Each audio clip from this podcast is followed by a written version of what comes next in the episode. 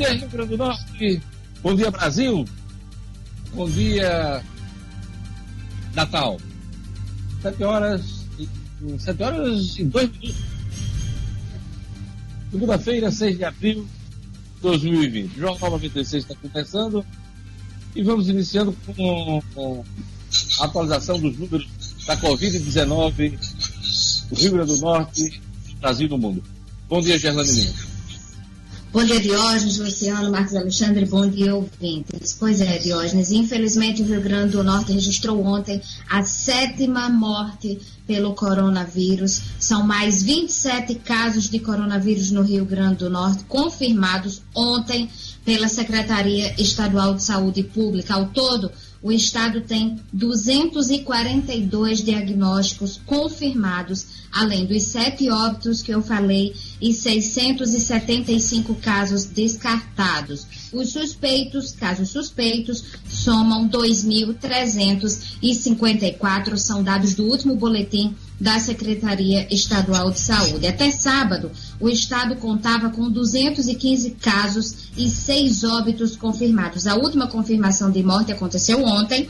Uma médica de 71 anos de idade, com histórico de hipertensão, foi a segunda pessoa a morrer por causa do coronavírus aqui em Natal. A proctologista Maria Altamira de Oliveira morreu ontem foi a sétima morte provocada pela Covid-19 no Rio Grande do Norte. A Secretaria Municipal de Saúde daqui de Natal confirmou deu a confirmação das informações. Segundo a secretaria, a médica esteve nos Estados Unidos entre os dias 7 e 18 de março e depois de voltar no dia 21 começou a sentir os sintomas do vírus Diógenes. No dia 23 de março, ela procurou a rede privada de saúde com dificuldades para respirar e dores pelo corpo. Ela foi internada e a partir, a partir daquele dia ela foi internada e morreu ontem. Em Itaipu teve o caso, uma senhora de 90 anos com doença cardíaca crônica. Ela foi atendida em um hospital público da cidade, fez o teste no dia 26 de março e faleceu na sexta-feira. Dia 3, o resultado do teste também foi positivo. O outro caso é de uma senhora de 93 anos, de Tenente Ananias, e está em investigação se ela tinha alguma comorbidade. Foi atendida no Hospital Regional de Pau dos Ferros, onde ficou internada, fez a coleta do exame no dia 28 e morreu no dia 29, infelizmente. Outras quatro mortes por coronavírus registradas aqui no estado são um professor de química de 61 anos, um jovem que foi aqui em Natal de 23 anos que morreu aqui em Natal a gente registrou também no Jornal 96, um técnico de enfermagem de 48 anos de Mossoró e uma idosa de 90 anos também em Mossoró.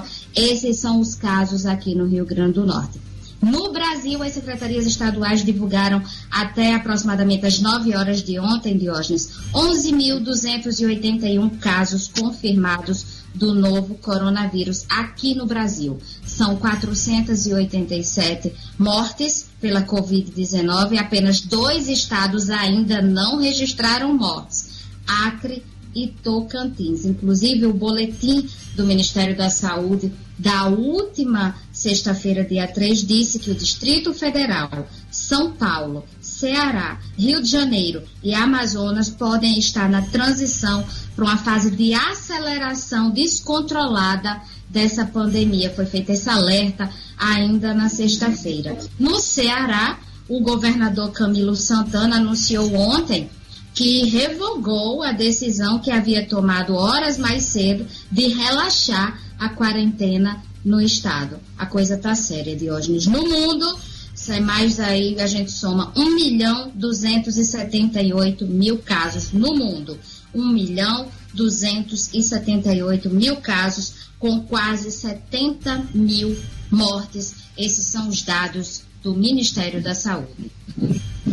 Aqui no Rio Grande do Norte, a Secretaria de Saúde Pública espera para maio o pico da doença aqui no Rio Grande do Norte.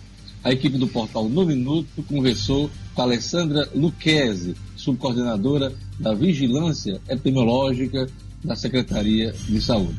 Daqui a pouquinho a gente vai ver um trecho da entrevista feita pela repórter Fátima Helena com Alessandra Luquezzi. Olha, em meio a uma disputa e divergências com o ministro da Saúde, Luiz Henrique Mandetta, sobre a estratégia de combate ao coronavírus, o presidente Jair Bolsonaro mandou uma série de recados ao Palácio Alvorada. Ele disse que algo subiu na cabeça de pessoas de seu governo, mas que a hora deles vai chegar. A minha caneta funciona, afirmou Bolsonaro sem mencionar nomes. Nem precisa, né? Nem precisou, Luciano Kleiber. O recado é direto. É contra o Mandetta. Eu acho que ele não passa dessa semana, hein? Infelizmente, né, Diógenes? Bom dia, bom dia a todos os nossos ouvintes, bom dia aos amigos. É, é, o, o Mandetta, infelizmente, parece que entrou definitivamente em rota de colisão com o Bolsonaro e vice-versa. Né? Parece que o Bolsonaro não aceita de jeito nenhum é, a concorrência do Mandetta, que tem hoje claramente muito mais popularidade do que ele, muito mais apoio popular do que ele, até apoio dentro do governo, não mais do que o presidente, obviamente, mas tem um apoio, apoios muito fortes. E é muito ruim para o país essa, essa briga, essa disputa pelo espaço entre os dois, porque não vai acabar bem de jeito nenhum. Não tem como acabar bem, porque ou o Bandeta sai do cargo ou ele vai ser esvaziado pelo presidente. As duas opções são péssimas para o país. Marcos Alexandre ele falou que vai usar caneta contra as estrelas do governo. Será que ele vai aproveitar, além de Mandetta, mandar embora Sérgio Moro e também Paulo Guedes? Difícil, viu, Diógenes? Bom dia a você, bom dia aos amigos, aos ouvintes. Diógenes, é, o problema de Bolsonaro é que ele fala mais do que age, né? O velho caso clássico aí do, do, do governante falastrão, né? Começa a falar pelos cotovelos.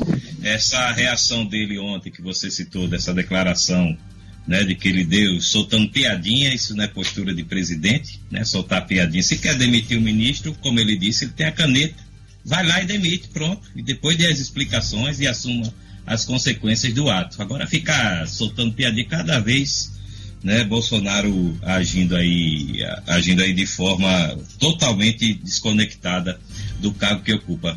Diógenes, essa, essa reação do presidente, digamos assim, mais, mais ostensiva nos últimos dias, talvez tenha origem na pesquisa que o Datafolha publicou na sexta-feira, né, em que mostra claramente que o, a popularidade do ministro Luiz Henrique Mandetta é o dobro da de Bolsonaro. Enfim, enfim um, de, um desempenho que, que a população aí diferencia claramente né, de, de, o desempenho entre um e outro. Mandetta em torno aí dos 76% de aprovação e Bolsonaro com 33%.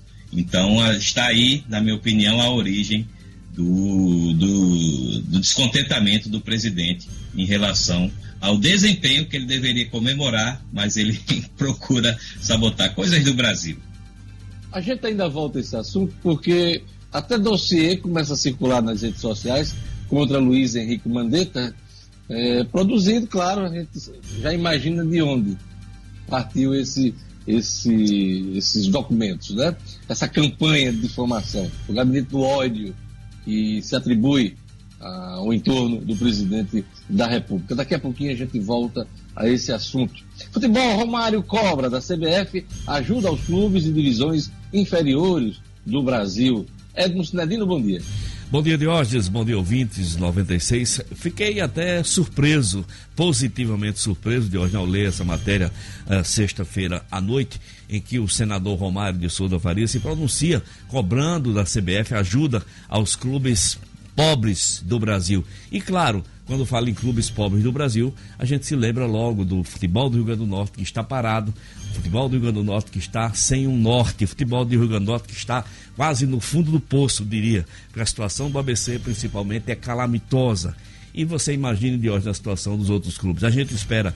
Romário fala que a CBF tem um fundo é, especialmente para esses casos espero que seja usado. O futebol do Brasil precisa. Pois é, a CBF que recentemente divulgou seu patrimônio, aliás, seu balanço, e foi coisa de bilhão de reais, né, Cidadino? Então tem dinheiro sobrando lá, não? Exatamente, de hoje. Dinheiro sobrando na CBF. Um lucro líquido de quase 200 milhões de reais. Então, dá sim para ajudar os clubes pobres do Brasil nesse momento dessa pandemia. A gente espera que a sensibilidade é, aflore e que realmente o nosso futebol possa ter a ajuda que precisa nesse momento, Diógenes. Pois é, hoje é dia 6 de abril, Dia Internacional do Esporte para o Desenvolvimento e pela Paz. Queria mandar um abraço especial hoje para seu Rocha, pai de Marília Rocha, que está cumprindo quarentena em casa e substitui a caminhada da Praia de Ponta Negra pelo Jornal 96. Aquele abraço, seu Rocha. Um abraço também para minha mãe, Dona Maria do Socorro, está completando 73 anos. Vida longa, Dona Socorro, de bom para a senhora. Um abraço também para a enfermeira Marieta Tavares, que faz aniversário hoje, e um abraço para o professor Itamar Nobre, que também faz aniversário hoje. Lugo Dias, quem quiser mandar aquele recado, entrar em contato com a 96, telefone, WhatsApp da 96 FM.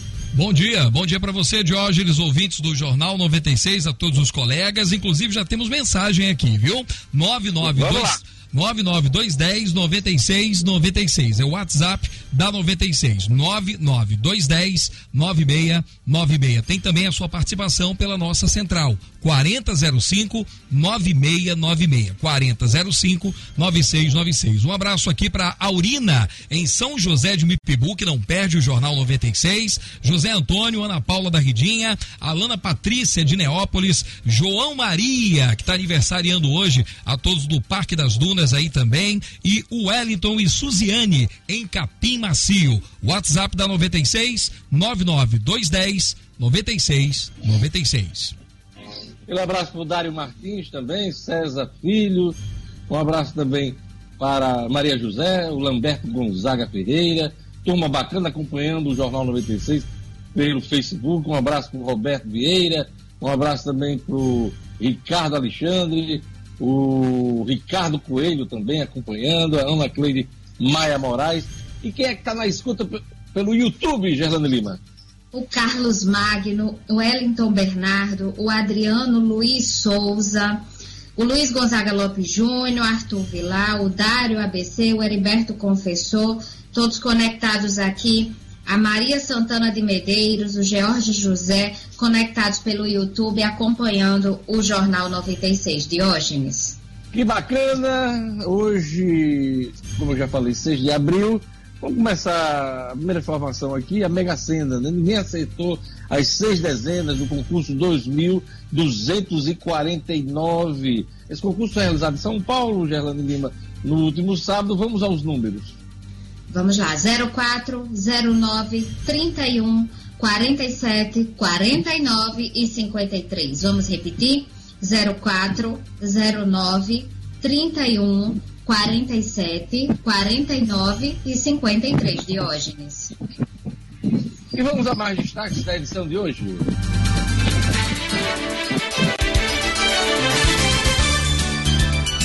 Mortes no Brasil por coronavírus chegam a 487. No Rio Grande do Norte já são sete óbitos confirmados.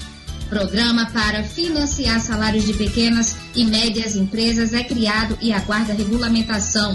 Ministro da Economia Paulo Guedes diz que negocia testes em massa para criar passaporte da imunidade.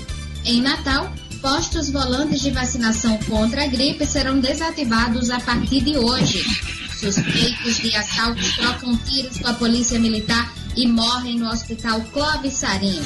E futebol, Romário, cobra da CBF, ajuda os clubes de divisões inferiores do Brasil. 7 horas e 15 minutos. Olha, a equipe do Portal No Minuto eh, conversou com Alessandra Luquezzi. A CESAP aguarda pico da Covid-19 para o mês de maio. A gente vai acompanhar agora um trechinho da entrevista. Há uma grande preocupação né, com a subnotificação dos casos de Covid-19 eh, no país inteiro, não é só aqui no Rio Grande do Norte. É, por falta de testagem mais ampla, suspeita-se que a gente tem muito mais casos do que realmente é, está sendo noticiado e muito mais infecções e vítimas fatais dessa doença. É, como isso está sendo tratado aqui no Rio Grande do Norte? Bom, vale salientar que a questão da subnotificação ela não está diretamente relacionada à testagem, né? Apesar da gente ter mudado os critérios de coleta de exames, né? Porque nesse momento com a transmissão comunitária sustentada, não há mais a indicação que você teste toda a população. Então, nesse momento, nós estamos fazendo a testagem para pacientes que estão internados, tá? E o Rio Grande do Norte ainda teve a medida de manter essa testagem para pacientes que sejam profissionais de saúde, pacientes que sejam idosos ou pacientes que possuem comorbidades. Então, a gente ainda continua testando para esses grupos. A questão da notificação, na realidade, é o registro do atendimento, né, de qualquer pessoa que tenha um sinal, um sintoma característico de Covid, às autoridades de saúde pública. Então, por mais que parte da população não esteja sendo testada até o momento, ela tem sido notificada. Obviamente que a gente trabalha assim, é, pensando na subnotificação, infelizmente é algo que já acontece para outras doenças também, de interesse da vigilância epidemiológica. Mas a gente trabalha né, direcionando o serviço de assistência e fazendo as intervenções, pensando, obviamente, num cenário ainda mais acentuado do retrato que nós estamos conseguindo captar com os nossos casos confirmados. É um motivo de preocupação. Né? A gente trabalha hoje, na realidade, com três cenários, né? pensando num cenário otimista, num cenário real, né, que é com os dados que nós temos, e um cenário ainda mais pessimista de preparação. Então eu posso afirmar para você que hoje o estado do Rio Grande do Norte, não somente a Secretaria Estadual de Saúde, mas todo o governo tem realmente se estruturado para enfrentar um cenário ainda mais pessimista do que poderia estar se apresentando. Então, a intenção nesse momento é focar na assistência, né, destinar uma assistência de mais qualidade, né, por isso a estruturação de leitos, está pensando no hospital de campanha, para que a gente consiga melhorar a assistência e reduzir o quantitativo de óbitos. Mas, infelizmente, há projeções de que isso irá acontecer.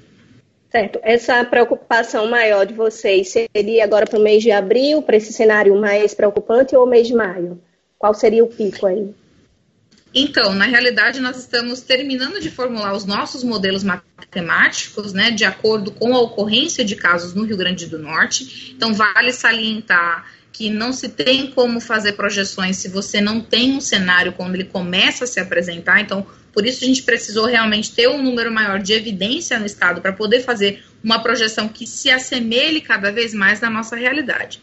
Bom, alguns estudiosos né, nos apontam um possível pico né, dessa doença muito mais para o final de abril e início de maio. Uhum. Então, é já uma sinalização também do Ministério da Saúde que isso tende a acontecer mais para o mês de maio. Né? Então, a, a preocupação que nós temos nesse momento é de pelo menos manter as medidas de mitigação pelo menos até o dia 23 de abril, para que a gente consiga ter o achatamento da curva. O que é isso? os casos eles vão acontecer, tá? É, é bem importante que a população saiba disso. Mas a gente tem que ter medidas, né? Por isso do ficar em casa, para que a gente não tenha toda uma população adoecendo no mesmo momento, tá? Principalmente porque o serviço de saúde ele não daria conta de uma população inteira adoecendo no mesmo momento, que é o que é a curva mais acentuada, né? A nossa intenção é tirar essa curva tão acentuada e deixá-la mais achatada. Né? Então, projetar esses casos ao longo do tempo para que a gente consiga dar assistência a todos.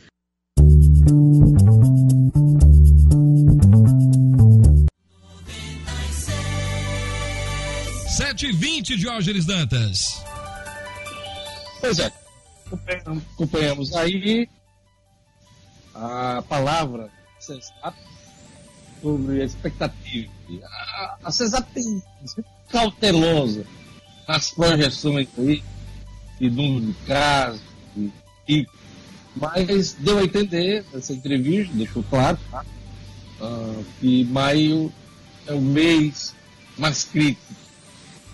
A expectativa que maio seja o mês mais crítico. Vamos, a, vamos acompanhar. Vamos aos jornais nessa segunda-feira. Folha de São Paulo diz aqui: isolamento contra vírus tem apoio de 76% diz o Datafolha. Ao contrário do presidente, a maioria dos brasileiros defende medida e 71% aceitam o endurecimento. Pelo São Paulo também destaca que Bolsonaro fala em usar a caneta contra quem virou estrela. Sem citar nomes, o presidente Jair Bolsonaro, seu partido disse ontem que integrantes do governo viraram estrelas e que a hora deles vai chegar. Em uma ameaça velada de demiti-los, afirmou não ter medo de usar a caneta. É, Luciano, deu a entender aqui que não é só uma caneta. Tem mais gente aí que está desagradando ele e que ele pode usar a caneta como mais estrelas. Isso para mim ficou claro, viu? Pois é, o, o, os três ministros que têm mais é, incomodado o Bolsonaro são exatamente aqueles três que a gente já citou aqui, Marcos Alexandre citou, é, Moro, Guedes e Mandetta. É, infelizmente para Bolsonaro, esses três, na minha opinião, são os pilares né, do governo dele. Sem eles três, dificilmente Bolsonaro conseguirá levar bem o seu governo adiante. Na Folha de São Paulo também, destaque aqui, para Elizabeth II, a Rainha Elizabeth, separação lembra Segunda Guerra, tá, todo esse problema em torno do coronavírus. São os destaques aqui da Folha de São Paulo. O Estadão destaca contra empossamento, o Banco Central comprará títulos e carteiras. O governo estuda como injetar na economia recurso liberado, mas que está parado no sistema financeiro. Aquele velho problema que a gente vem falando aqui, Luciano, muitos anúncios, muitos recursos sendo liberados. O Paulo Guedes chega à cifra de 800 bilhões de reais nesse momento de crise, mas o dinheiro está demorando a chegar na mão de quem precisa ser beneficiado. Chegar os recursos assim, carimbados, no caso daquele dos 600 reais para as pessoas e aqueles bilhões para financiamento da folha de pagamento das empresas, tem entre 360 mil e 10 milhões de reais, é, como também está ficando difícil, cada vez mais difícil, que o dinheiro chegue aos, às empresas de uma maneira geral. Os bancos estão complicando cada vez mais essa questão e daqui a pouco a gente vai até, inclusive, falar com mais detalhes desse ponto. O Estado de São Paulo também destaca que os Estados Unidos se preparam para a semana de horror. Autoridades de saúde dos Estados Unidos disseram que o país vai viver um momento decisivo nesta semana, quando se espera que o surto atinja seu pico em Nova York e com o número de casos em New Jersey e também em New Orleans. São as duas cidades, aliás, três, as três cidades onde a doença tem maior número de casos nos Estados Unidos. Aqui a, as manchetes do estado de São Paulo. O, o Globo traz aqui hoje, vírus já circula em 397 cidades, fora de grandes centros urbanos, número de municípios menores atingidos mais que duplicou em uma semana. Quantos municípios aqui do Rio Grande do Norte, Gerlane Lima, é, já tem, além, do, além de Natal, quantos municípios do interior? Casos de óbitos temos mais cinco casos de hoje. É Natal, Mossoró e mais três municípios. Vou confirmar você, aqui para você. Você não tem o um número de casos no interior, não, né? No interior, não, de hoje. Pronto, Mas já estava em 14 municípios. Até a semana passada eram 14 municípios. 14 municípios, Marcos Alexandre. São 121 municípios aqui no Rio Grande do Norte, registrados com, com casos, casos registrados. Registrados? Isso. É, com casos suspeitos e, e confirmados. 121 então, municípios. Então a gente pode dizer que é, é o vírus já circula em pelo menos 120 cidades aqui do estado, né? Pelo menos suspeito, né? Isso. E a gente considerando aí a subnotificação, dá para imaginar que tem mais municípios aí em incluídos. Todos, é. Mas, por enquanto, vamos ficar com os dados oficiais. Estados buscam empréstimos no exterior, com queda na arrecadação e custos crescentes na saúde. Pelo menos seis estados, entre os quais São Paulo, negociam com organismos multilaterais, como o Banco Mundial, novos empréstimos ou remanejamentos de créditos já tomados. Será que o Rio Grande do Norte está nesse, nesse grupo de estados que pedem renegociação com bancos, ou Luciano Kleiber? Não, infelizmente o Rio Grande do Norte ainda não sinalizou nesse sentido, até porque o Estado ainda busca caminhos no Brasil, principalmente de recursos vindos do governo federal. O Rio Grande do Norte tem uma, uma capacidade de endividamento muito limitada por causa do seu nível de comprometimento dos recursos próprios. Então, neste primeiro momento, o caminho para o Estado é realmente recorrer ao Planalto de hoje. É isso aí. Esses são os destaques dos principais jornais. Vamos às revistas semanais do país com Gerlane Lima. Vamos lá, veja. Até quando? Desde que todos façam a sua parte e fiquem em casa, as expectativas mais otimistas indicam pelo menos mais um mês até que seja possível reduzir a quarentena. Isto é, a solução Mourão Bolsonaro, ao se colocar como um obstáculo para a condução do país, a alternativa constitucional que se impõe é a ascensão do vice Hamilton Mourão. De uma mera hipótese, a tese do afastamento já é tratada em Brasília como uma possibilidade concreta. Época. O cara da crise, como ministro da Saúde se tornou alvo do presidente Bolsonaro. Em meio à maior pandemia do século, quais são os temores e conflitos de Luiz Henrique Mandetta, que tenta se equilibrar entre a ideologia e a ciência? Carta Capital. O mundo não será mais o mesmo. Encerrada a pandemia, não se sabe quando o planeta terá duas opções: rever seus métodos, os insistir no desastre ou insistir no desastre.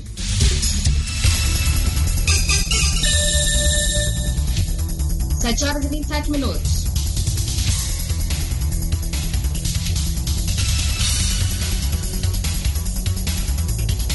Olha, aqui minha amiga, a pandemia do coronavírus está mexendo com a vida de todo mundo, quarentena, isolamento, escolas, lojas, shoppings fechados, não está fácil para ninguém.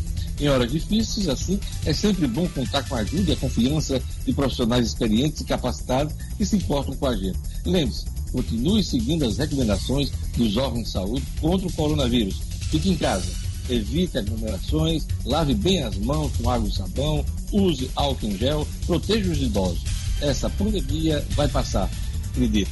A Uniodonto segue firme e quer que você siga junto.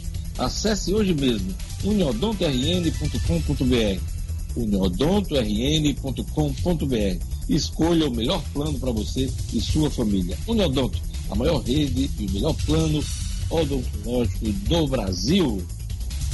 Previsão do tempo hoje no Rio Grande do Norte, informações da Clima Tempo. Previsão do tempo.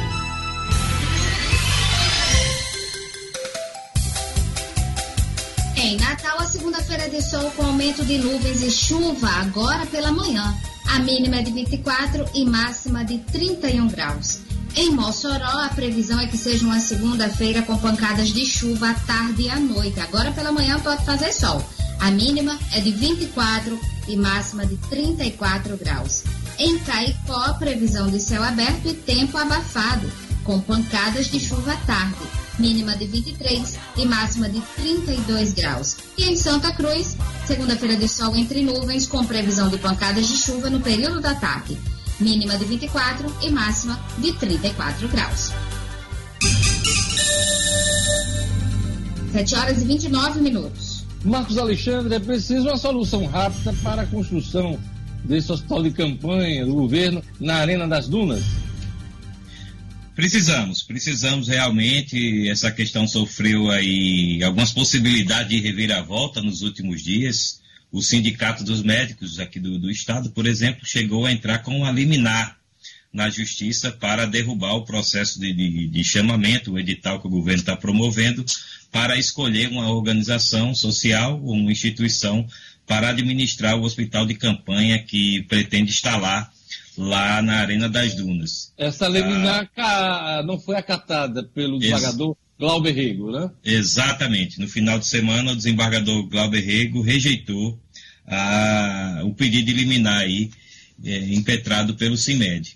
Por outro lado, o Ministério Público Federal e também o estadual é, fizeram questionamentos. A própria Assembleia tem uma comissão criada para acompanhar as ações da pandemia e, e, estão, e essa comissão também faz questionamentos. No caso do, do Ministério Público, tanto o federal e o estadual, é, no, durante o final de semana também fizeram aí, assinaram um termo de ajustamento de conduta com o governo do Estado, né, para que o governo é, possa aí dar mais transparência ao processo, que seja acompanhado com mais rigor, né, e o governo, por seu lado, também é, estendeu o prazo que seria originalmente até sexta-feira para a escolha dessa organização, o governo estendeu até hoje para que seja definida a instituição ou a organização social que vai tomar conta do hospital de campanha. Então, hoje é um dia decisivo para ter um desdobramento em torno desse hospital de campanha que vem sendo aí tão cobrado e realmente é tão necessário.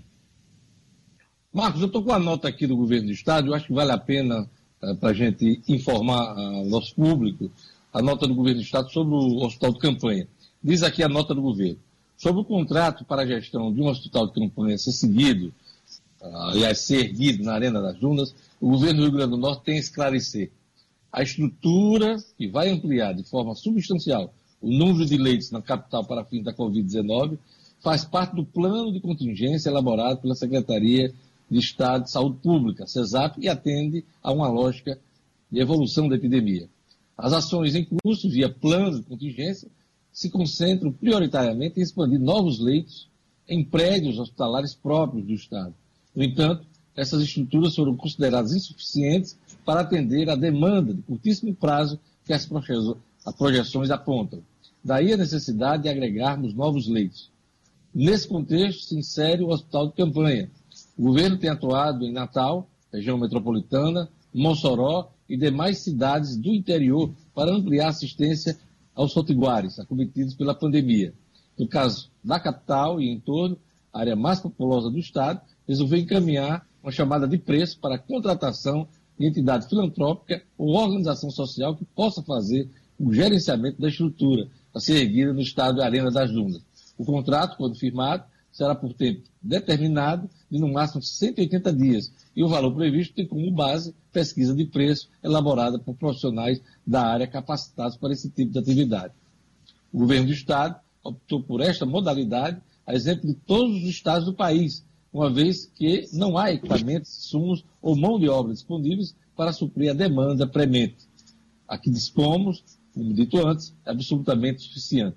Segue a nota, já no final, o governo do Estado reafirma o compromisso de seriedade, honestidade, transparência, marcas da atual gestão e comunica que convidará órgãos de controle, Ministério Público Estadual, Federal e o Tribunal de Contas do Estado para participarem e acompanhar as ações que visam o atendimento à população em tempos de pandemia, encerra a nota do governo do Estado. Então, hoje, você acha que nós teremos aí uma solução para essa tomada de preço?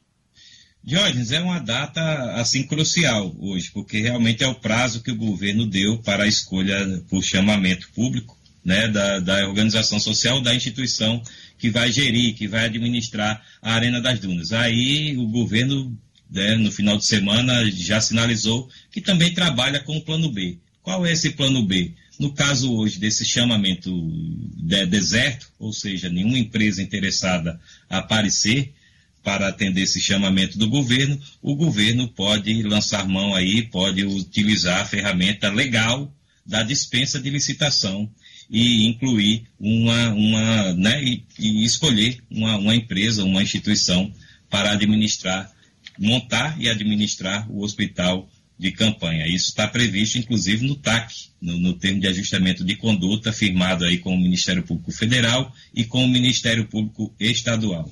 Então, Deus, o que a gente espera é que haja realmente um bom desfecho e que o governo consiga realmente ampliar a capacidade de leitos, já que as projeções indicam que entre o final desse mês, você já citou até isso, entre o final desse mês e o início de maio, deve se dar o pico da pandemia aqui no Rio Grande do Norte.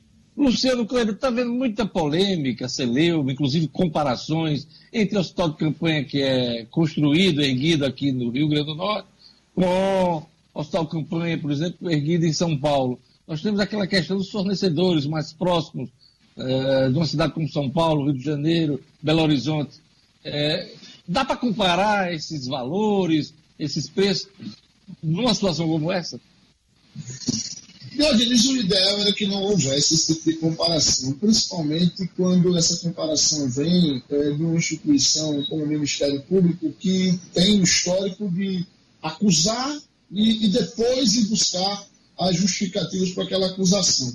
É, eu acho o seguinte: o governo, eu concordo que o governo do Estado poderia ter sido um pouco mais transparente é, com relação a esse hospital. Esse hospital é fundamental. São 100 leitos específicos para, para as pessoas infectadas com coronavírus. Nós estamos caminhando para um colapso do sistema de saúde. Agora, precisa ser feito com transparência. É dinheiro público do mesmo jeito o governo tem as mesmas responsabilidades que tem com qualquer investimento. É justo que se busque detalhes. Agora, precisa ser feito com, com, com responsabilidade dos dois lados. É, será que o Ministério Público não poderia ter simplesmente é, pedido informações? Não, não há pessoas do Ministério Público que estão acompanhando todos os passos do governo do Estado. Esse pedido do, do Sindicato dos Médicos, é, ele era realmente necessário? Todas essas questões ficam, porque a gente precisa ser célere, Diógenes. A celeridade é fundamental em todas as ações que envolvem o enfrentamento dessa crise. Tumulto só acaba atrasando as ações emergenciais, né, Luciano Kleider? Toda a sua Tumulto e guerra, e guerra de egos, né, Diogenes? Política também. Política em tudo. Pois é, politicagem, né? Olha, o Vermarina abriu nova loja na esquina da Miguel Castro com a São José. Vermarina que continua com o melhor preço e qualidade de Natal. Viveiro Marina que nesse período de pandemia, isolamento social, está atendendo pelo WhatsApp, hein? Pois é, atendendo pelo WhatsApp. Anota aí dois números para você fazer seu pedido no Viveiro Marina. Uh, 996049897, esse é do junho do Viveiro Marina, 996049897. Tem também o WhatsApp da Magali, do Viveiro Marina, 99982 5546. 99982 5546. Vermarina que vai inaugurar, depois da pandemia, um novo espaço de atendimento e vendas na Zona Norte de Natal. Vai ser o maior atacado de plantas do Nordeste.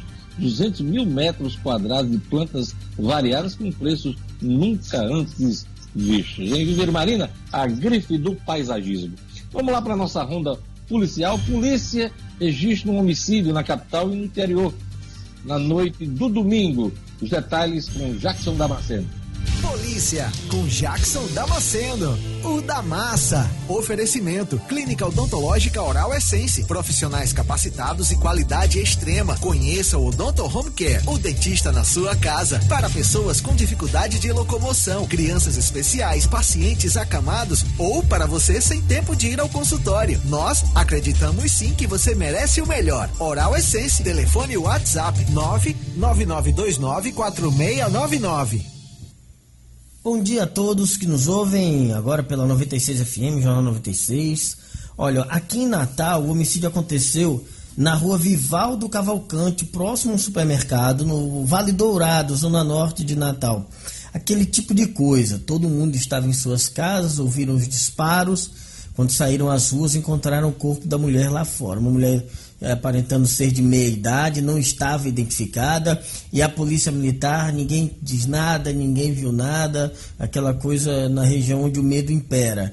A DHPP é quem vai investigar o caso. Já no interior do estado, na cidade de Porto do Mangue, quem é, a vítima chamava Alisson de Oliveira Fonseca, de 31 anos, ele estava conversando com amigos na calçada, quando o homem se aproximaram de uma motocicleta começaram a fazer os disparos. Alisson foi morto no local. A polícia isolou o corpo e a delegacia da cidade é quem vai investigar o caso. Por enquanto, não há pistas de ambos os homicídios.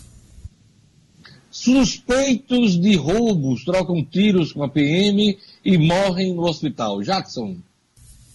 Esse confronto aconteceu por volta de 18 horas, 18 e 30 ali na região da Rampa, no bairro das Rocas. Os policiais militares da Força Tática do 4 Batalhão voltavam do ITEP para a Zona Norte, quando se depararam ali na região com dois suspeitos pilotando uma Yamaha, uma moto, com queixa de roubo.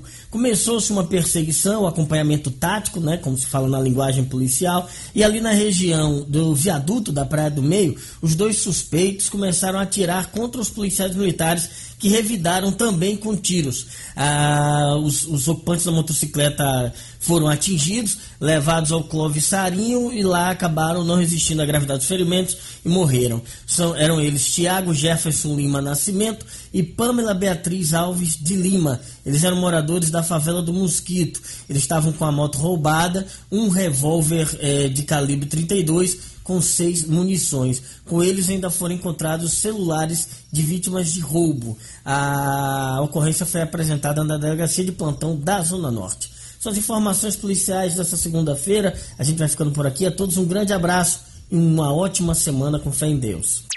Jornal 96.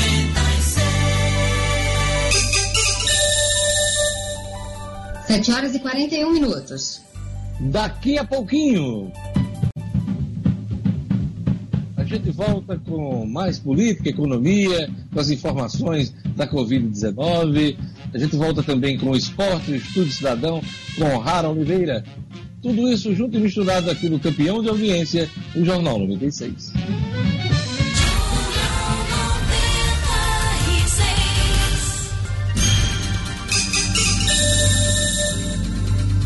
De volta, 7 horas e 42 minutos. Olha, primeiro número fechado aponta queda histórica no varejo no mês de março. É o mês da pandemia, do isolamento social. Luciano Cleiton. Pois é, no final da semana passada, é, que os números ainda estavam meio desencontrados, não havia nenhum número, vamos dizer assim, de mais, mais confiança. E aí, no final do dia da sexta, saiu o índice Cielo de varejo. Cielo é aquela marca que tem o Banco do Brasil entre os sócios, e de cartão de crédito, de cartão de débito daquelas maquininhas. E aí, como ela avalia todas as transações feitas pela maquininha, é um índice bastante confiável dentro do que a gente espera é, em relação ao varejo. E segundo esse índice, houve no mês de março uma queda de incríveis 21,1% nas vendas do varejo. Esse índice é a maior queda de toda a história do varejo, claro, desde que esses, esses índices começaram a ser apurados ali no final dos anos 90. É, 21,1% de queda de hoje, para você ter uma ideia, é a soma de quatro anos de crise que a gente teve no acumulado é, entre 2014 e 2018, aliás, 2015 e 2018. Então, quer dizer, 21,1% apenas no mês de março. Outros números também foram divulgados ainda na sexta-feira. As consultas ao SPC, por exemplo, caíram 34,4%. É, o índice comercial de atividade comercial medido pelo Serasa caiu 16,2% e a atividade industrial caiu 16,6%. Não restam dúvidas de que este, este período de pandemia vai causar um estrago muito grande na economia. Por isso que se tem defendido tanto a intervenção do Estado com recursos baratos, com dinheiro para que as empresas possam se manter e manter os empregos que geram.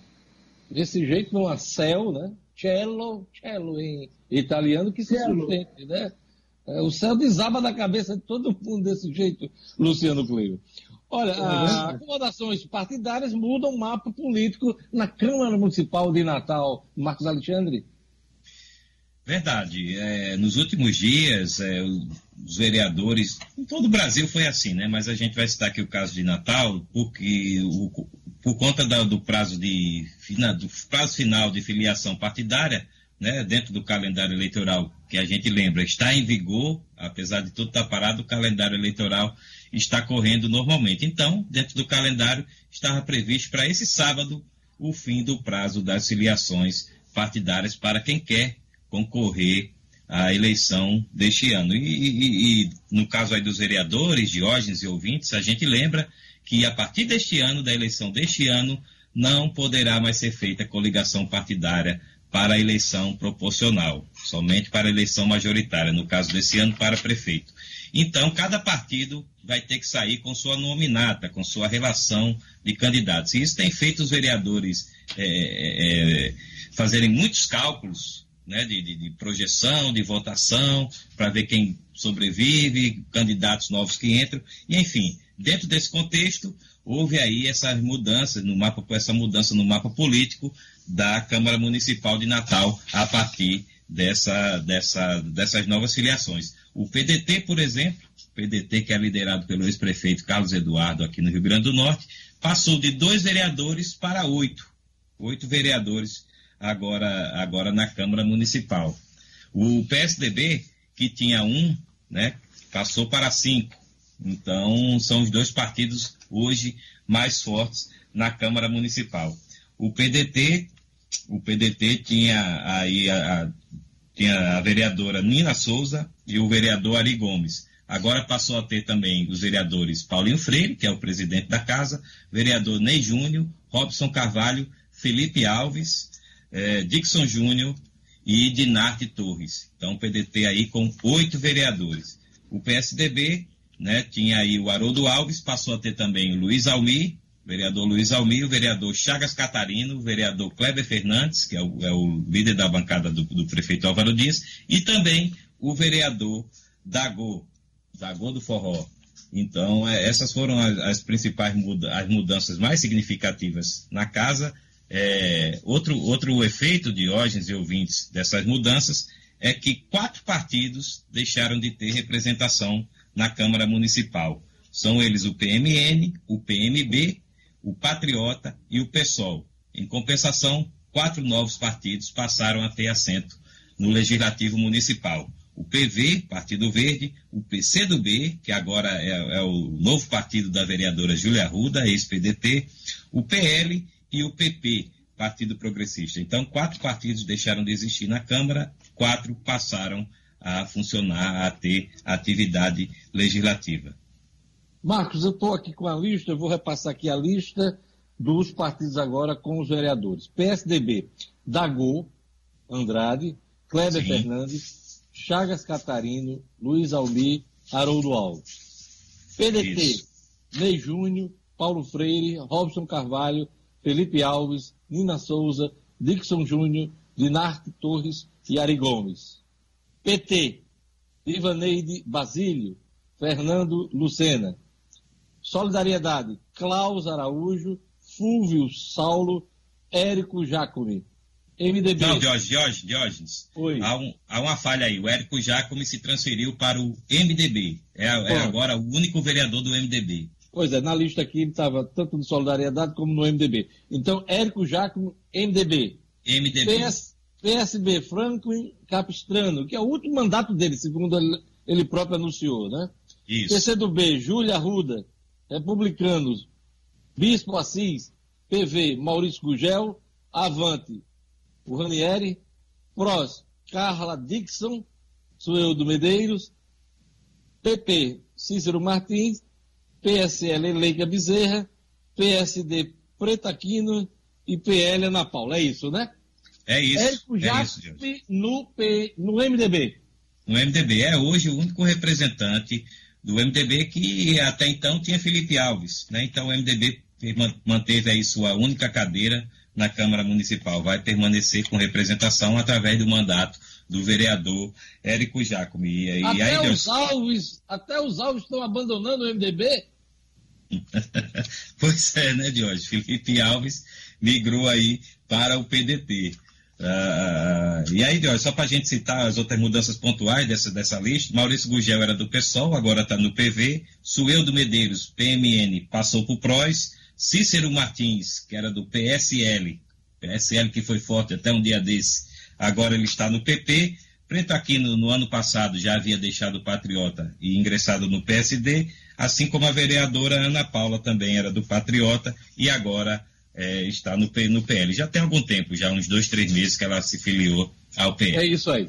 Então passamos em revista aí todas as mudanças partidárias na Câmara Municipal de Natal, depois da janela partidária. Vamos agora para o esporte. Pausa por conta da pandemia ajuda PSG a manter Neymar e Mbappé, diz um jornal francês. Isso é assunto para Edmo Cinedino. Esportes com Edmo Cinedino. Olha, Diógenes, é isso Cinedino. mesmo. Vamos lá. Vamos lá. É isso mesmo, Diógenes. Ah, enquanto os jornais espanhóis ah, falavam da grande possibilidade do retorno do Neymar, né, o L'Equipe, jornal francês, o maior jornal de esportes da França, é, garante que Mbappé e Neymar, pelo menos esse ano, não saem mais do PSG e devem terminar a temporada. Tudo isso Acontece porque a paralisação do pandemia meio que emperrou prováveis negociações. A de Neymar, muito adiantada com o PSG, e do Mbappé, interessado aí, uma multidão de clubes pelo atacante francês, que hoje é considerado um dos melhores do mundo. Então, de hoje, muito provavelmente, é, o menino Ney, que está no Brasil, de quarentena, é, vai permanecer jogando no time francês, é, pagando as dívidas pelo que ainda não fez, pelo que está devendo, já que ganha tanto salário, é o terceiro maior salário do mundo e não rendeu o esperado até agora no PSG. Estava começando a reagir, é bem verdade, estava começando a brilhar. Vamos ver o desenrolar dessa questão. Se quem tem razão, se é o L'Equipe da, da, da França ou se os jornais espanhóis que ainda dão como muito provável a volta de Neymar ao Barcelona, Diógenes. Olha a situação na Fórmula 1. Bernie Eccleston, que foi um grande chefão da Fórmula 1, afirma que a temporada 2020 está comprometida e ele é um dos que defende o cancelamento da temporada desse ano, Cinerino. Será que vai chegar a isso? Acredito que sim, viu? Porque já são oito grandes prêmios. Isso, cancelados. É, suspensos e alguns até cancelados. Exatamente, de hoje. Tivemos oito grandes prêmios é, entre suspensões e cancelamentos de hoje, ainda 14 por disputar. É, justamente o número de cancelamentos, oito grandes prêmios, é o número é, possível para a realização ainda de uma temporada. E o Bernie fala com muita, com muita propriedade de que seria, se um campeonato chegasse a ser realizado somente com o número possível de oito, como manda o regulamento, seria um campeonato esvaziado, sem muita validade. E acha que nenhum grande campeão do mundo vai querer comemorar um título com apenas oito temporadas. Ainda existem 14, além dos oito cancelados ou suspensos mas muito provavelmente outros devem seguir o mesmo rastro. Eu também, de hoje, sou da opinião que esse ano não vamos ter é, Fórmula 1 no mundo. É, imagina o prejuízo dessa indústria, né? Que mexe com bilhões de dólares, hein, Luciano Kleber? Enorme. Aí do ponto de vista econômico, que prejuizão, hein? Pois é, prejuizão, inclusive das marcas, as chamadas marcas globais, né? Que estão diretamente ligadas à Fórmula 1. A Ferrari, a Aston Martin, a, a Rolex, né? marcas que são Ray-Ban, marcas mundiais, globais, que valem bilhões de dólares estão diretamente ligadas à realização das etapas da Fórmula 1. Todas elas, todas essas marcas que Luciano Kleber conhece muito bem de perto, o Marcos Alexandre também, né? Eles que fazem parte desse circuito da Fórmula 1 de, de, de grandes grifes, de grandes marcas. É Romário Cobra, da CBF, ajuda os clubes de divisões inferiores do Brasil. Sinedino, você se surpreendeu positivamente com o Romário dessa vez, né? Foi sim, Diogo. Me surpreendi positivamente com o Romário de Souza Faria, o senador Romário. É, eu, quando, quando eu vi a manchete, eu imaginei que ele estava defendendo os clubes cariocas. Aí abri a matéria toda para ler, claro, a gente tem que ler completo. E eu vi que a preocupação do Romário é realmente com todo o Brasil, com todos os clubes pequenos do futebol brasileiro. Não, ah, quando a gente fala pequeno, a gente não está depreciando. Não está depreciando nenhum dos clubes. Mas a gente fala em comparação aos grandes clubes, às grandes potências econômicas do futebol brasileiro, que a gente sabe hoje, Flamengo, Internacional, Corinthians e outros tantos, Palmeiras e outros tantos. Então, de hoje, muito boa a preocupação do Romário. Ele se preocupou principalmente é, com, a, com o que eu acho que é a preocupação maior, que é a manutenção do emprego para todos esses milhares de pais de famílias que fazem do futebol a sua labuta diária, que agarraram o futebol como seu, eh, como seu meio de vida. Um dia já foi o meu, inclusive. E eu sei das agruras e apertos que passei sem coronavírus. Imagine de hoje numa pandemia que estamos vivendo. Então, Romário, parabéns ao Romário. Candidatíssimo aí uma nota 10 dessa semana Uh, se bem que ainda estamos na segunda-feira, né, Diógenes? Diógenes, é, oi. É, mas fica a é, dica, dica.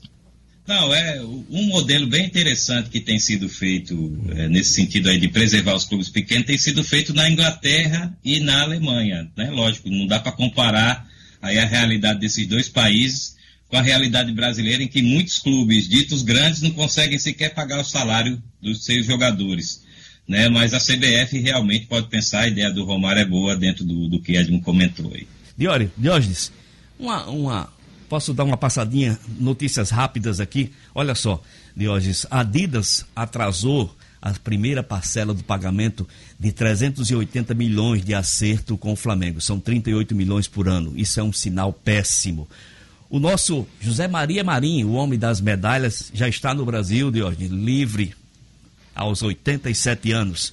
Pois é, você da semana passada, quando a gente noticiou que ele ficaria em prisão domiciliar, ah. você até Foi. perguntei, você até falou, não, ele vai ficar no apartamento dele não. em Nova York. E no outro dia, já. Uh, aliás, no mesmo dia a gente teve a confirmação de que Isso. ele voltaria para o Brasil. E chegou. Ele já. volta para o Brasil, até porque ele já cumpriu 80% da pena, né? Exatamente, Jorge. Só faltavam nove meses para o Marim. Os advogados conseguiram que o José Maria Marim fosse liberado, viajasse e já chegou ao Brasil para se juntar ao seu netinho, se bem que dessa vez ele não trouxe nenhuma medalha. A notícia local, Diógenes, é que o América terá no futuro, numa futura negociação do atacante Thiago Orobó, é, participação nessa venda.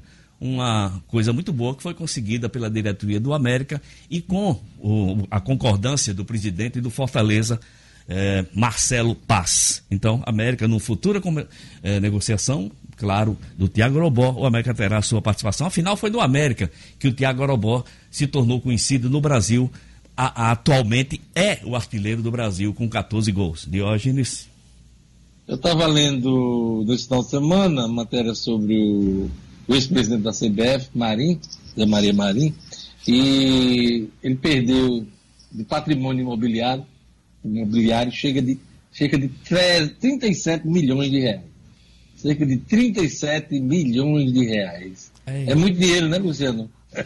Oh, grana. Pra você ter uma ideia, a Mega Sena está acumulada em 10. É. Agora, dinheiro que ele conseguiu na carreira dele de político, de ex-presidente da federação. Homem trabalhador. Na CBE. muito, tra muito trabalhador, José Maria Maria. O povo trabalhador, juntando ele, o, o, o Fará, Ricardo Teixeira, o povo para trabalhar, rapaz. Deram muito trabalho à é. justiça.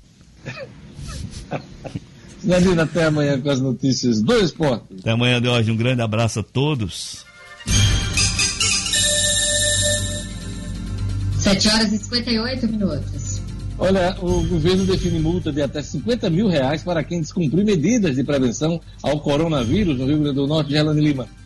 Tem gente que só sente quando dói no bolso, Diógenes. E uma portaria das secretarias estaduais de segurança de saúde pública definiu as, a multa aí de até 50 mil reais para quem descumprir essas medidas de proteção ao coronavírus, medidas que foram determinadas pelo governo do estado. Essa portaria ela foi publicada desde o último sábado e de acordo com esse documento, as infrações elas podem ser graves ou gravíssimas. Essa multa ela vai ser aplicada certo? Cumulativamente por cada ato e por cada dia de descumprimento.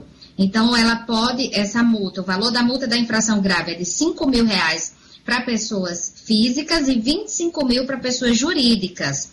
E o valor da multa gravíssima é de 25 mil para pessoas físicas e 50 mil para pessoas jurídicas. Dentre as medidas graves, estão, por exemplo, deixar de organizar filas dentro e fora do estabelecimento, obedecendo a distância mínima de um metro e meio entre as pessoas, permitir a abertura ou frequentar igrejas, espaços religiosos, lojas maçônicas e estabelecimentos similares, disponibilizar mesas e cadeiras em áreas de praia, entre outras, Diógenes. E dentre as medidas gravíssimas estão, por exemplo, deixar funcionar restaurantes, lanchonetes, padarias, praças de alimentação, os empresários já sentiram que há uma fiscalização nesse sentido, sim. Tem aí a fiscalização que está na porta, justamente para multar. E ainda segundo a publicação, essa aplicação das multas não impede a adoção de medidas administrativas como apreensão, interdição e o emprego até da, e até a força policial, também como a responsabilização penal. Só para se ter ideia, semana passada um homem descumpriu o decreto de isolamento e foi preso porque se recusou a parar uma partida de futebol aqui em Natal. Então, as notificações e atuações serão realizadas pelas autoridades de saúde, de segurança pública do Estado e as, as multas serão recolhidas ao Fundo Estadual de Saúde. Se não respeita, Diógenes, tem que doer no bolso aí para ver se a, se a turma passa a respeitar de fato o decreto, porque tem muita gente indo para a rua, tem muita gente aí querendo descumprir o decreto. Olha, o governo prorroga por 90 dias o prazo para pagamento do ICMS no Rio Grande do Norte. Explica para a gente, Luciano Kleiber. Essa, essa questão ela se soma àquela medida já é, federal relativa ao Simples. Né? O Simples federal já tinha tido esse diferimento já lá no início foi uma das primeiras medidas anunciadas pelo governo federal. Na segunda-feira passada, houve uma reunião por videoconferência da governadora com vários representantes do setor produtivo e foram apresentados alguns pleitos, entre eles que os impostos estaduais fossem incluídos nesse diferimento do Simples. Né? Lembrando sempre que as empresas que são optantes do Simples, elas representam mais de 95% de todas as empresas do Rio Grande do Norte. E aí o governo é, colocou na, na, reunião, o secretário Casando Duarte Xavier explicou que havia a intenção do governo sim de fazer essa inclusão, porém ela dependia de uma aprovação do Comitê Gestor do Simples Nacional. E esse comitê iria se reunir na sexta-feira passada. E aí foi levado esse pedido do governo e o comitê aprovou. Então, desde a sexta-feira passada, o governo anunciou que as empresas que são habitantes do Simples terão três meses sem pagar também a parcela referente ao ICMS do Simples Nacional. No Cicobi, maior sistema cooperativo do Brasil, a tarifa sobre o limite do cheque especial continua zerada.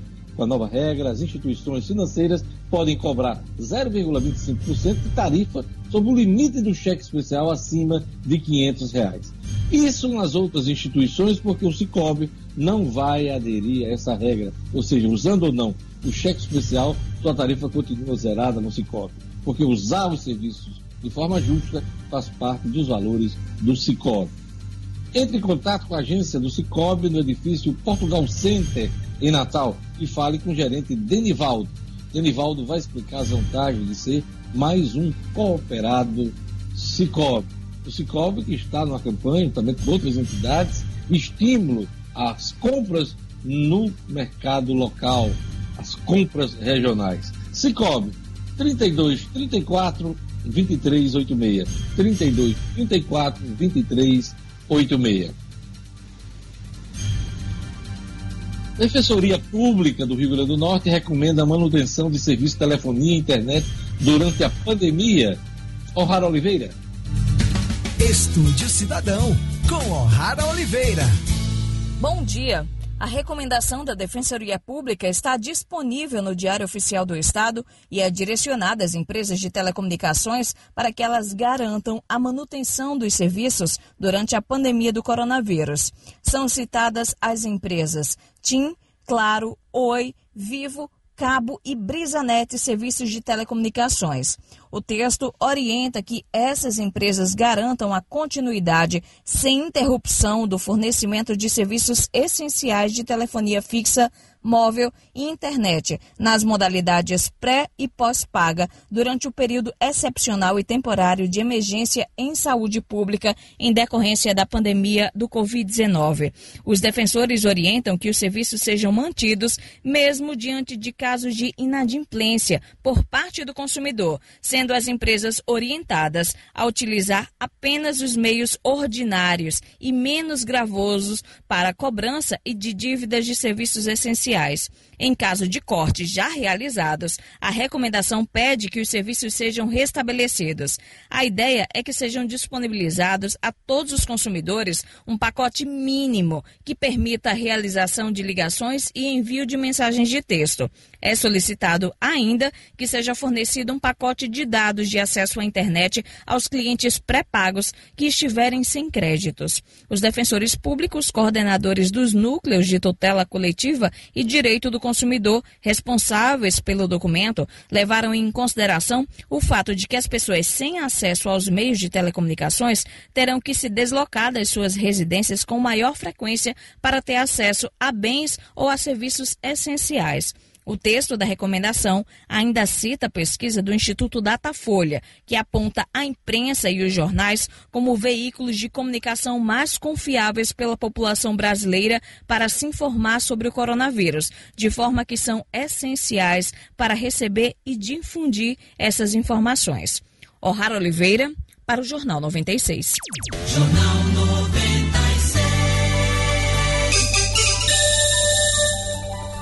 8 horas e 6 minutos. Postos rolantes de vacinação contra a gripe serão desativados a partir de hoje. Isso porque a meta já foi alcançada, Diógenes. O município atingiu, desde quinta-feira, a meta do Ministério da Saúde de vacinação contra a influenza, com imunização de 90% dos 82 mil idosos aqui da capital. Então, a boa participação das pessoas permitiu que esse número fosse alcançado antes do término da primeira fase, que vai até o dia 15 de abril, destinada ao público de idosos maiores aí de 60 anos e também profissionais da saúde. Então, a partir de hoje, a vacina contra a influenza passa a ser ofertada exclusivamente nas salas de vacina das 63 unidades básicas de saúde da cidade. Os postos volantes, como por exemplo na Arena das Dunas, no Nélio Dias, Cruz Vermelha, serão desativados, mas a vacinação continua nas unidades de saúde para aquela turma aí remanescente, a demanda remanescente de 10% do público de idosos, de profissionais de saúde que ainda não compareceram na primeira etapa e também para garantir as doses destinadas para os condomínios que foram cadastrados, os síndicos que cadastraram, que solicitaram a imunização nos imóveis. A campanha continua até o dia 22 de maio, lembrando que essa primeira fase vai até o próximo dia 15. Diógenes. É isso aí, Gerlane Lima. Olha, os bancos sobem até 70% juros para capital de giro, empresas formalizam reclamações ao Banco Central. Essa é a dura realidade da economia, Luciano Kleber.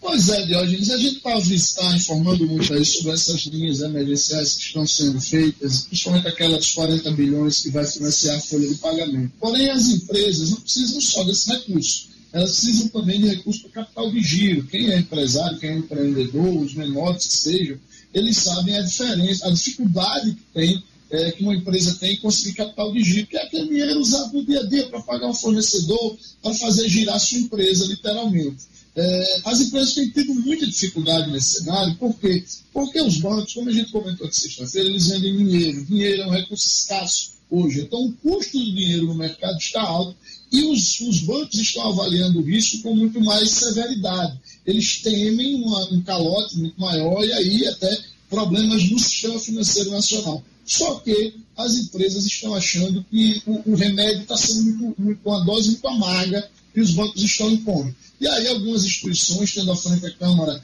Nacional de Dirigentes Logísticos, a CNDL e a Associação Brasileira de Franchising, enviaram na sexta-feira, já na quarta tarde, ao presidente do Banco Central, Roberto Campos Neto, uma reclamação formal de que os bancos estão elevando em até 70% a taxa de juros para as operações de capital de giro, operações corriqueiras que as empresas faziam no seu dia a dia. E aí isso inviabiliza essas contratações. O Banco Central deverá entrar nesse circuito, conversar com os bancos e tentar encontrar novas linhas de crédito diferenciadas. E aí o próprio Banco Central, e aí leia-se o governo, assumindo parte desse risco para que essas empresas possam ter acesso a esses recursos um valor um pouco menos caro. Marcos Alexandre, já que a gente está falando de economia, que deu tal Plano Mansueto vai ser votado pela Câmara essa semana? A expectativa, a semana começa com essa expectativa de hoje, expectativa boa. Na sexta-feira passada, o presidente da, da, Câmara Federal, da Câmara de Deputados, o deputado Rodrigo Maia, ele declarou que a, esse projeto será votado em regime de urgência, hoje ou, segundo ele, no máximo amanhã. Né, o plano Mansueto, que autoriza estados aí em dificuldade financeira a obter todo mundo, né, a obter empréstimos com garantia da União. Em contrapartida, cobra mecanismos para colocar as contas em, dias, e, e, em dia. E aí, Jorge, o relator, que é o deputado Pedro Paulo, do DEM do Rio de Janeiro, ele já apresentou o parecer dele. Então, esse projeto está pronto para ser votado, para ser apreciado no plenário do Congresso Nacional. O presidente Rodrigo Maia, repito, ficou de colocar em regime de urgência entre hoje e amanhã. Ainda não definiu, mas a semana começa com essa boa expectativa para os estados. Estados, inclusive, que pressionam para que esse plano Mansueto, chamado plano Mansueto, seja realmente definido logo. Esse plano Mansueto era para ter sido aprovado no ano passado. O que é que mudou de lá para cá, hein, Luciano Kleber? E eu queria ouvir também Marcos Alexandre.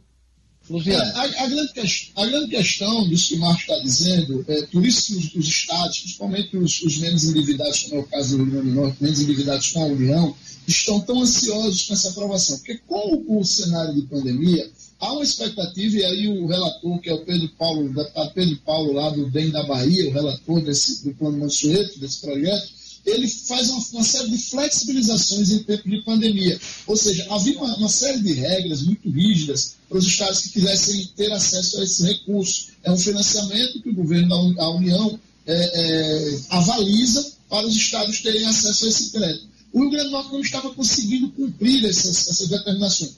Com a flexibilização, e aí é esta a grande expectativa, esses estados podem ter acesso. No caso do Rio Grande do Norte, hoje, seria realmente uma grande tábua de salvação para o nível total do endividamento do Rio Grande do Norte, para, para os recursos, para a situação fiscal e financeira do Rio Grande do Norte. Porque o Estado estima ter acesso aí a 1,1 bilhão de reais em recursos avalizados dentro do plano Mansueto pela União. Seria, de fato, uma grande tábua de salvação para o nosso RN.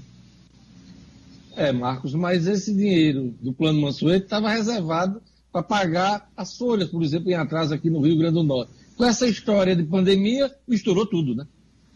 Misturou tudo. E agora, é, tudo, né, como a gente está dizendo, vai ser carreado, vai ser destinado a ações de saúde e de combate, de forma mais imediata, de combate à pandemia, aos efeitos do coronavírus. Então, é, vamos, vamos acompanhar, é preciso acompanhar isso aí bem de perto, né? principalmente aqui no caso, você lembrou bem, de hoje, os servidores do Rio Grande do Norte têm total interesse nessa matéria, né, de ver como é que o governo vai conseguir aí administrar esses recursos e se vai destinar, como estava planejado né, originalmente, destinar uma parte desses recursos para saldar as folhas de pagamento que ainda estão pendentes. A gente lembra que ainda tem dezembro de 2018 e o 13 terceiro também de 2018 em, em aberto aí para ser pagos integralmente aos servidores aqui do Rio Grande do Norte. Daqui a pouquinho a gente vai falar sobre a aposta da semana. Qual é a aposta que cada um tem para os fatos e acontecimentos da semana. Mas antes disso, vagas temporárias em seleção para hospitais universitários não são preenchidas no Rio Grande do Norte. Gerlane Lima.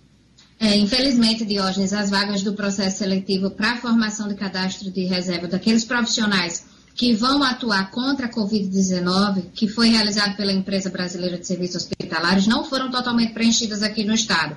O número foi insuficiente para várias especialidades. No país foram autorizadas quase 6 mil vagas e aqui no Rio Grande do Norte os profissionais vão atuar nos hospitais universitários de Natal e Santa Cruz. Segundo o edital, as inscrições devem ser feitas até hoje, hoje é o último dia, no site da organizadora, que é o www.institutoaocp.org.br e no momento da inscrição o profissional deve indicar qual hospital vai querer atuar e as convocações vão acontecer conforme a necessidade de cada unidade. Então fica esse apelo para os médicos, para os profissionais de saúde se inscreverem, porque aqui no Rio Grande do Norte as vagas ainda não foram preenchidas e as inscrições seguem até hoje.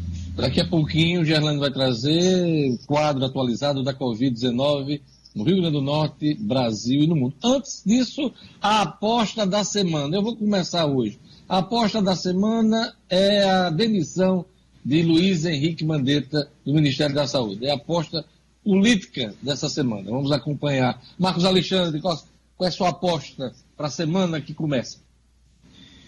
Diógenes, eu vou, eu vou apostar no sentido contrário. Eu acho que Mandetta fica, eh, apesar de toda a pressão, de todo o descontentamento do presidente Jair Bolsonaro, seria uma crise aí de que ele é, criaria de, de, de efeitos aí imprevisíveis. Eu acho que ele no final vai ter juízo e essa é, nada impede que hoje, durante o dia, ele venha dizer, não, não citei nenhum ministro, apenas falei de forma genérica, ou algo assim, ele desconverse, tal como fez no famoso decreto que, segundo ele, ele assinaria para abrir toda a economia, todo o comércio, enfim, ficou só na bravata. Eu acho que ele vai ficar só na bravata e não demite o ministro da Saúde.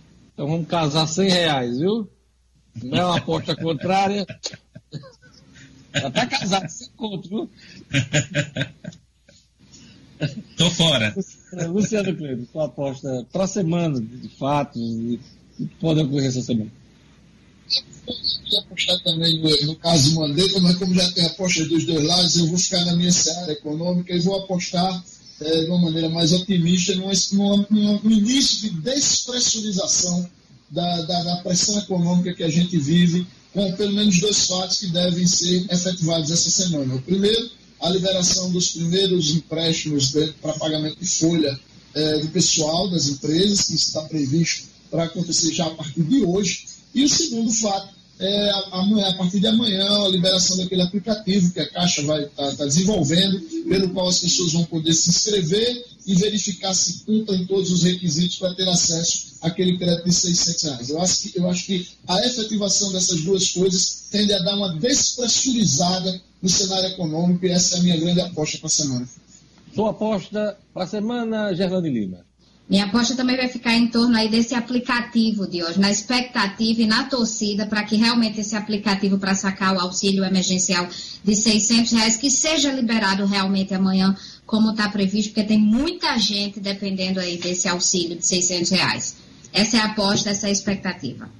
para encerrar os números atualizados da Covid-19 no Rio Grande do Norte, Brasil e no mundo, Gerlane Lima. Vamos atualizar, Diógenes, no Brasil, uma morte, mais uma morte que foi registrada de acordo com o boletim. Logo cedo a gente falou em 487 mortes, são 488, porque o Pará registrou mais casos e a segunda morte pela doença. Então, 488 mortes divulgadas, eh, registradas aqui no Brasil, 11.297 casos, esse é o número atualizado no Brasil. Aqui no Rio Grande do Norte, são sete mortes confirmadas, 2.354 casos diógenes.